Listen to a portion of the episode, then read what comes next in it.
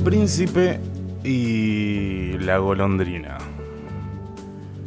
El príncipe pasaba los días mirando por la ventana a la espera de que algo sucediera.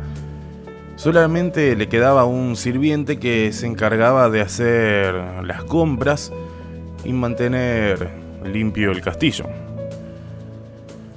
Qué vida más aburrida, suspiraba. Una mañana de abril, una golondrina se posó sobre la ventana. ¡Oh! exclamó. ¡Qué pequeña y delicada criatura! La golondrina le dedicó una breve melodía y se fue. Él quedó maravillado. Su canto le pareció el más hermoso del mundo y su plumaje el más original. Un ser único. A partir de entonces el príncipe aguardaba impaciente su regreso. Llegó el esperado día y la golondrina volvió a cantarle otra canción. Se sintió realmente afortunado. ¿Tendrá frío? Se preguntó justo antes de que echara a volar de nuevo. La tercera vez que el pájaro regresó, el príncipe se preocupó por si pasaba hambre. Los días siguientes, se dedicó a construir una casita para la golondrina. Mandó a su sirviente a comprar maderas y clavos y cazar insectos. Finalmente, tras varios torpes intentos, terminó por exigirle que construyera también la casa. Maldito pájaro murmuraba el sirviente. Dentro le puso los insectos y agua, y además de unas telas de seda a modo de cama. Cuando vio cómo se posaba sobre la ventana, le acercó su habitáculo y disfrutó viendo cómo bebía agua y daba buen provecho de la comida que le había preparado. ¿Te gustan estos insectos, mi dulce golondrina? Le preguntó. Los casé para vos, añadió. Con un breve trino la golondrina pareció asentir antes de retomar su vuelo. Entonces le invadió la ansiedad. Y, y, si no regresaba nunca, y si encontraba otra morada mejor, la que cobijarse, quizás otros príncipes construyeran mejores casas o cazaran ellos mismos los insectos no podía permitirlo. No existía una golondrina igual en el mundo.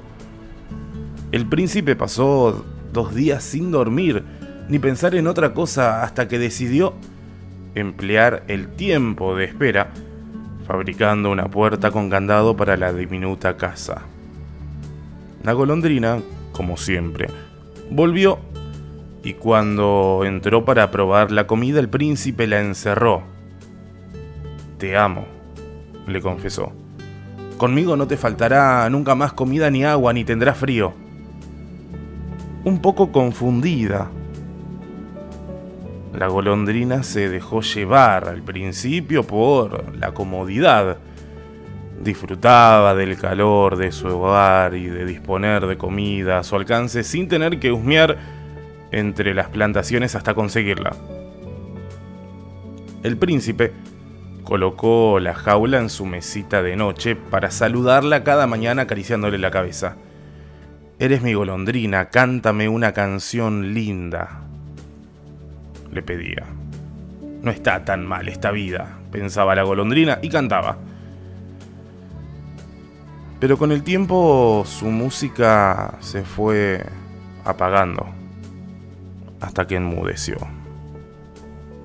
¿Ya no cantas? Le preguntó el príncipe extrañado. Me hacía feliz cuando cantabas. Mi canto estaba inspirado en el fluir del río, el sonido del viento en los árboles, el reflejo de la luna en las rocas de la montaña. Yo alegre te lo traía, pero ahora en esta jaula no encuentro nada sobre lo que cantar. Pero, pero lo hago porque te quiero, decía el príncipe. Es peligroso que vueles por ahí sola. Y, si, y tienes un accidente y si, si no encuentras comida y si te dispara un cazador, ¿Quién? ¿Qué es un cazador? cuestionaba ella. Yo te cuido y protejo, aquí estás a salvo de todo peligro. Un día el príncipe se despertó sobresaltado. Fue a acariciar a la golondrina y la encontró muerta. Preso de la ira, buscó a su sirviente y lo despidió porque sin duda alguno de los insectos que él había cazado la había matado. El hecho de haber encontrado un culpable no reconfortó al príncipe, que se sintió aún más solo y desvalido que antes de que apareciera la golondrina, hasta que otra se posó en la ventana y le cantó una canción, la más bonita que había escuchado. Este cuento habla de cómo funciona el apego en las relaciones de pareja y nos muestra cómo muchas veces nuestros miedos y temores se imponen a los deseos y los derechos del otro. Nos relata un hecho transformando a las personas que conocemos. Las alejamos muchas veces de su esencia, de su felicidad. Todo por ellas y sin darnos cuenta. Ante una situación de soledad o vacío podemos hacernos responsables para salir de ella por nosotros mismos o la salida mala, ser responsable a la pareja estableciendo una relación de dependencia.